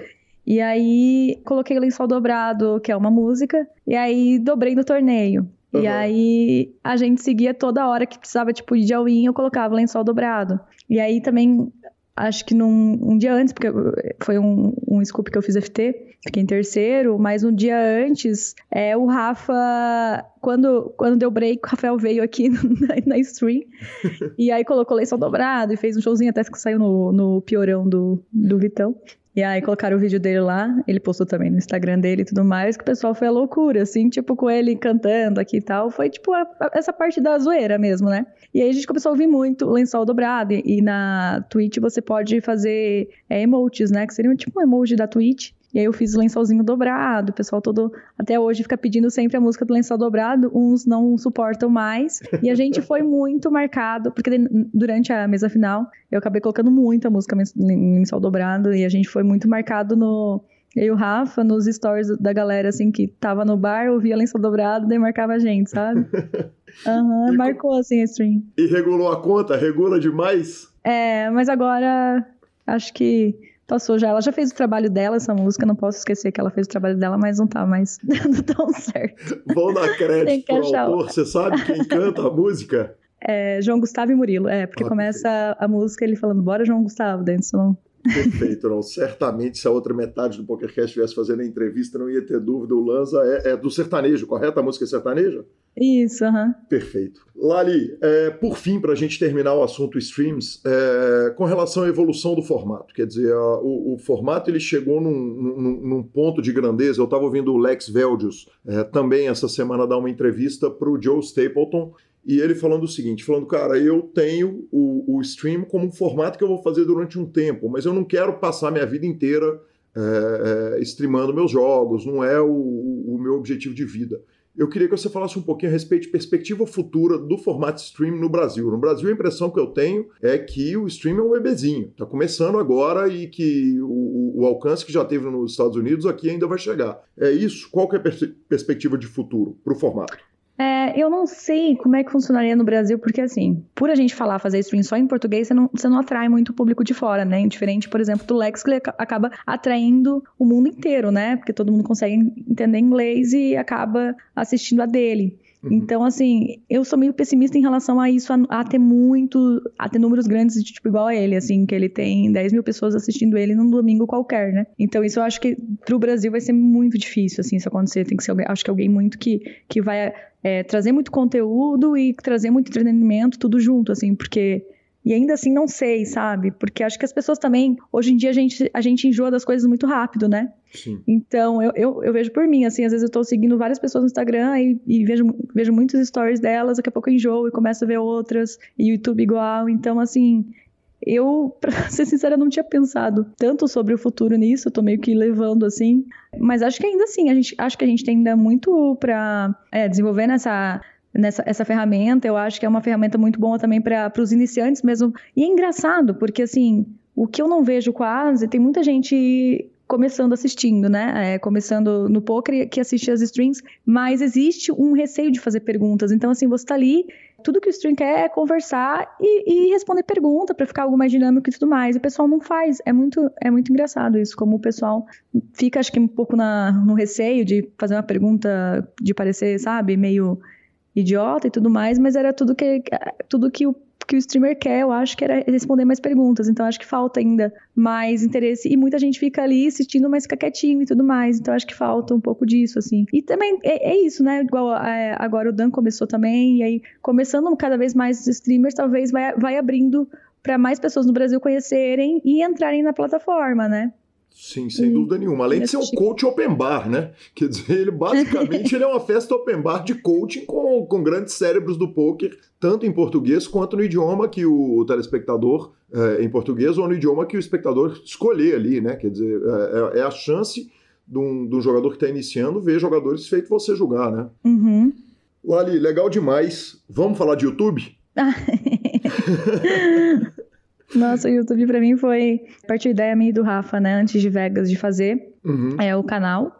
Pra já aproveitar a Vegas para fazer alguns vlogs de lá e tudo mais. E a ideia era já continuar em seguida com vários conteúdos que a gente tava pensando. Assim, a gente já programou algumas coisas, mas é muito difícil, né? Você continuar. Eu até pela na, na Twitch eu, eu vejo que essa é, tipo assim, acho que a, a maior dificuldade é você uh, continuar mesmo, sabe? Porque é muito fácil você ir parando e aí você vai perdendo o ritmo, né? Então com o YouTube a gente deu uma, uma pausa agora, e só que a gente tá com um plano de retomar bem assim em breve. Esse mês, por exemplo, a gente quer voltar com a com, a, com o YouTube, né? Na verdade. Tava falando Twitch, mas é com o YouTube. E. O YouTube é o Lali Rafa. Eu brinquei, é... com, eu brinquei com o Rafa que é a versão do bem do Facebook de casal, né? em vez do Facebook de casal, que ele tende a não agregar e gera muito, muita polêmica, é o inverso. Quer dizer, vocês puderam lá de Vegas mostrar a vida, mostrar a casa que estava alugada, mostrar o café da manhã, o carro, sair, vamos lá, vamos pro Rio uhum. e tal. É... Conta pra gente a respeito disso. Quer dizer, Evidentemente, o interesse não é financeiro, quer dizer, não, não, não, não, é ganhar grana com o YouTube, porque o número de visualizações não vai dar sustentação. Não, é. Né? É, é, é conta pra gente do projeto todo, do que, que vocês vislumbram, o que, que vocês querem, o que, que é o, o, o projeto. Então, eu vou ser bem sincera, por exemplo, assim, ah, se tiver objetivos de tipo, ah, você quer vender curso, então às vezes você tem que trabalhar todas essas áreas para, para vender o curso, né? E não, a gente não tem esse objetivo. Não, não, temos esse objetivo agora. Pode ser que eu até me arrependa no futuro e tenha, sabe? Tipo, de estar tá falando isso agora. Mas uhum. não é um objetivo agora nosso. Eu, eu, e eu acho que hoje em dia você não estar. Parece que você não está na internet você não existe, sabe? Então, eu senti a necessidade, é, o Rafa também é, sente a necessidade da gente é, fazer algo nosso e, e, e mostrar pra galera, assim. É, a gente tem uma vida muito, muito diferente de todo mundo, né? Porque é, é difícil de ter, tem casais, claro, mas não são tantos casais que jogam né? Que os dois têm, têm essa vida e tudo mais. Então a gente pensou, meu, deve ser muito legal, tipo, a gente. É, porque eu penso muito o seguinte: eu que, quero fazer conteúdos que eu queria, que eu quero assistir, sabe? Tipo assim, que eu assistiria. Uhum. Então, se eu estivesse começando e visse, tipo, um casal postando o escritório deles, é, eu ia achar muito legal, sabe? Então, assim, coisas também, tipo, os dois discutindo uma mão e tudo mais. Então, eu senti, tipo assim, é mais é uma vontade, não sei se é um pouco de ego, talvez, não sei mas a gente tá com essa vontade, assim, de fazer isso. E também é um jeito. Porque às vezes a gente. O, Rafa, né, por exemplo, tá com, com um número de seguidores no Instagram muito grande e tudo mais. E você não agregar valor. Tudo bem se a pessoa não agrega, tá? Se eu tô falando da, tipo de mim, assim, que eu penso. Parece que, que é meio vazio, sabe? Assim, é, então é legal quando você retribui de alguma forma e assim que seja uh, que tem um motivo para a pessoa estar te assistindo e, é, e, pra, e se identificando. Não, Ai, não Bacana sei se demais. Consegui. Bacana demais, conseguiu demais. De uma forma de devolver pro poker é, o, o carinho que tem também, é. De a torcida, né, no caso. Sim, bacana demais. Lali, e o vídeo, ele é. Ele também, apesar dele não ser em tempo real, ele mostra o, a vida real, né? Quer dizer, o, vocês não escaparam de botar Lali queimada em vídeo. Nossa, é, é, eu, porque eu tenho um pouco disso, assim, eu, eu gosto muito da questão. Só que assim, ali eu vou ser bem sincera, né? Acho que até ficou bem visível, até falei no, na Twitch isso tudo. Uhum. Que tá, tipo, dá pra ver o quanto eu não tô segura e à vontade. Ali eu não tô nem um pouco à vontade, dá pra ver isso. Mas se a gente deixasse de colocar e de fazer, ia só criando mais barreiras, sabe, pra continuar. Por exemplo, a minha Twitch, quando eu comecei, eu comecei. A câmera era boa até, mas o microfone bem ruim. A, casa estava em obra. No dia, a obra foi até 8 da noite. E, tipo, tinha todos os motivos para não começar. Ah, eu vou começar só quando tiver tudo certo. Mas você nunca vai começar, sabe? Então, a gente quis começar mesmo que o. Mesmo sabendo que. Pô, foi editado e passou pela gente antes, entrou ali com o nosso, com nossa aprovação e ainda assim eu falei, ah, vamos colocar, vai, porque fiquei meio com vergonha, mas, mas senão a gente não vai, não vai dar continuidade, né? E assim, fico, fiquei queimada mesmo lá. e o Rafa tem muito mais é, facilidade com a câmera do que eu também. Eu fico com vergonha quando tem pessoas é, assistindo, né, em volta. Uhum. Morro de vergonha. Isso ainda para mim tá sendo bem. É, um desafio bem grande. Que bacana, vai passar, Lali. vai passar. Chega uma hora que você não tem mais vergonha de nada na vida.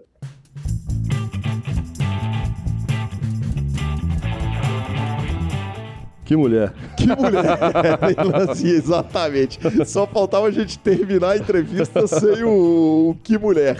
Sensacional, primeira parte da entrevista. Semana que vem já sai a segunda, legal pra caramba. Obrigado, Lali, foi legal pra caramba fazer essa entrevista. Bora pros tweets? Vambora para os tweets, Lanzinho. Os tweets essa semana não estão na pauta, então vão dar trabalho para o nosso querido Vini Oliver. Aquela velha edição de última hora. Exatamente, ele vai ter que editar a parada. Uh, cara, começa com um tweet legal pra caramba do Ryan LaPlante. É, ele tweetou no dia 11 de outubro o seguinte: hoje é o dia de sair do armário. E eu saí do armário publicamente há 11 anos atrás. Ah, você pode achar que esse dia não é necessário, que nós, como sociedade, já passamos da fase de discriminação. Infelizmente, isso é muito longe da verdade. Então, Ryan LaPlante que é, é, é, é um raro caso, né, Lanza? Tem, tem, tem muito poucos, é, muito pouca gente fora do armário, dentro do meio do poker. Ele é um deles. Então, legal pra caramba. Achei válido ele, que é um cara super ativo no Twitter. Eu só achei curioso ter o dia de sair do armário. Eu acho que as pessoas têm que fazer o que as, as deixam felizes. Cara, mas Apenas isso pode dar força para uma pessoa poder fazer, poder tomar o rumo que a deixa feliz. Então eu achei bacana essa, essa parada. Bala. E por último, o, o arroba M. Salzberg postou o seguinte: o PokerGo poderia ter um dia de Dia do Povo que faz cheating. Bota o Postal, bota o Russ Hamilton, Master, e ele citou outros jogadores que nem eu conheço aqui, e bota esses caras pra jogar ao vivo no PokerGo. Eu acho que ia ser legal. Ladrão que rouba de ladrão tem 100 anos de perdão. Ai, ai, um dia nós ainda vamos rir desse caso. Eu tô rindo hoje só da tuitada, porque o caso foi lamentável. Variância.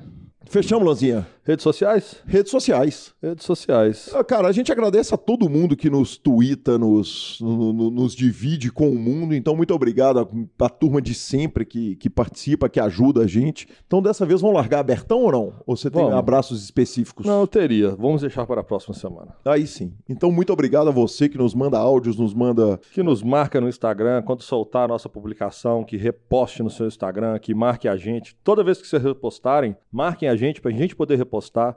É, muito obrigado a todos que ajudam essa grande comunidade do PokerCast, que não para de crescer, o carinho que vocês têm com a gente. Hoje, no Dia das Crianças, ou ontem, no Dia das Crianças. Ah, no final de semana do Dia das Do Crianças. Dia das Crianças, exatamente. Então, obrigado de coração a todos vocês. Exato, e lembrando o segugue, vamos encontrar os ouvintes lá no, Em no São Paulo, vamos O Léo. Cansado tá querendo que seja um almoço na sexta-feira. Almoço pra com o gente o que Leonardo acha. cansado na sexta-feira não funciona. É fato. Porque vai começar meio-dia e um e nós vamos parar de beber à meia-noite. Ah, não ou- funciona. ou depois. Tem que ser jantar. Ou depois. Isso. Finalização. Lanzinha, superpoker.com.br, tudo sobre poker no Brasil e no mundo, onde tem poker, o Super Poker está na aba de clubes. Temos a guia de clubes do Brasil, onde jogar agenda diária de torneios, na aba de vídeos e no YouTube, transmissões ao vivo dos maiores torneios de poker do mundo, análises técnicas, programas de humor, entrevistas icônicas e, claro, o PokerCast, revistaflop.com.br, revista de, a sua revista de poker há mais de uma década contando as grandes histórias de poker. Assine já e mibilisca.com, cobertura de torneios mão a mão pelo Brasil e pelo mundo. Acompanhe. Dica cultural de hoje, eu não vou dar, porque a partir do momento que o senhor dá uma dica cultural que é essa, o senhor tá dando ela por mim também. Então, é justo. tá joia, cara. Fui ver, fui convidado por Leonardo Cansado. Aliás, vou, vou- contar com detalhes sórdidos, claro, né? Porra, Leonardo Cansado me chama duas horas da tarde e falou assim: vamos ver o Coringa? duas horas da tarde. É. Dia verde na folhinha. Dia verde na folhinha. Eu falei, ô Léo, depois das seis, né, velho? Depois das cinco eu falei com ele, por Ele falou justiça. 3 e 15. Não, ele virou bicho, ele, ele nem discutiu. Eu não sei se o convite, se ele tava me convidando pra ir ver aquela hora, não. Justiça seja feita, ele comprou às 6h15 da, da, da noite, ah, aqui no, no- numa grande rede de cinema de Belo Horizonte. E fui assistir Joker. Como o ouvinte bem sabe, eu não sou um cara do- do- do- do- dos quadrinhos, mas achei Joker um filme bom. Ele é um filme nota 8, Olha pra você ver. Se a gente tá passando de um personagem de quadrinhos, onde o Guilherme viu o filme, eu ainda não vi, vou ver essa semana. O Gui viu o filme, deu nota 8, eu provavelmente vou dar ele 9.8. A tendência é essa. Não, e nota 8 é uma nota muito boa pra mim, porque eu sou muito chato com cinema, né? Então. Já indo no caminho que eu tinha falado lá atrás, aonde a DC, toda vez que ela se arrisca e se aventura a colocar filmes mais escuros, com uma pegada mais, mais não correta, tipo, é, politicamente incorreta, toda vez que ela valoriza os vilões dela, ela tá se dando bem. Toda vez que ela valoriza os heróis, tá uma merda. tipo, é bem assim. É, a melhor trilogia que tinha saído dela até hoje era Batman Cavaleiros das Trevas, onde nós tivemos a maior atuação até hoje de um Coringa, que é o que tudo indica, o, o, o Fênix, esqueci o nome dele. O é, Joaquin Phoenix. O Joaquin Phoenix deu uma explodida nisso tudo. É, o Joaquin Phoenix fez Her, fez o Johnny Cash em Johnny June, em que ele cantou, a Reese Witherspoon que, que atuou com ele, ganhou o Oscar, inclusive, por aquele filme. Cara, eu não consigo comparar atuações, tá? É, eu tenho dificuldade, mas o Rodrigo James, que é um amigo querido que, que, que fez uma análise inteira do filme para a BHFM daqui de Belo Horizonte, falou que foi disparada a melhor atuação da carreira dele. Eu achei incrível. Eu, o meu Oscar, se fosse eu escolhendo, ainda seria dado para Leonardo DiCaprio no filme do Tarantino. É, E, cara, eu achei o filme muito legal mesmo. Ele não é um filme de quadrinhos, ele é um filme a respeito de um, ser humano. É, A fotografia é incrível, a fotografia é incrível mesmo. É, O filme é, é muito bonito, é muito impressionante. E, e essa é uma grande nota. Ele não é um filme nota 10, porque ele não é. Tem algumas coisas que são pre bem previsíveis nele e tal, mas, mas enfim, achei bem legal, cara. Bem puxado, senhor. Então fica a dica do guia de tabela minha, porque a partir do momento que ele dá uma dica de Joker, eu não tem como falar mais nada. tipo, buga o meu cérebro, segue o jogo. GG. é Final... isso aí. Finalização não, é abraços agora. É, abraços. Redes não, sociais, é Instagram. Instagram, é, Instagram. Arroba Gui Calil, arroba Lanza Maia, no Instagram, no Twitter. No Twitter nós estamos pouco ativo, mas outro dia Tamo eu, pouco fiz, ativo. deu uma falhinha no Areia Guiar que ele já tinha feito dois anos antes. O Ale Oliveira, não, o Oliveira BR falou, me deu uma falha, falou: você tá louco, velho, que você vai achar uma, uma, um trocadilho que o Ari não tenha feito. Marcou o trocadilho que o Ari tinha feito muito antes. Mas nos indique, nos dê cinco estrelas, troque suas fichas pelo Fichas.net. Isso de verdade é muito importante pra gente. E a edição é do sensacional Vini Oliver, que vai ter um trabalhinho essa semana, hein, Lanza? Vai ter um trabalhinho, vai ter um trabalhinho. Gravando mas... de manhã, Guizão indo viajar. Mas já tá chegando o Millions, já estamos indo levar o presente pro senhor. Exatamente, Segura o jogo. Exatamente. Estamos chegando. É isso aí. Vamos que vamos. Semana que vem temos WSOP Europa. Ela chegou, vamos que vamos. Obrigado. Grande abraço a todos, boa tarde, boa semana e até o próximo.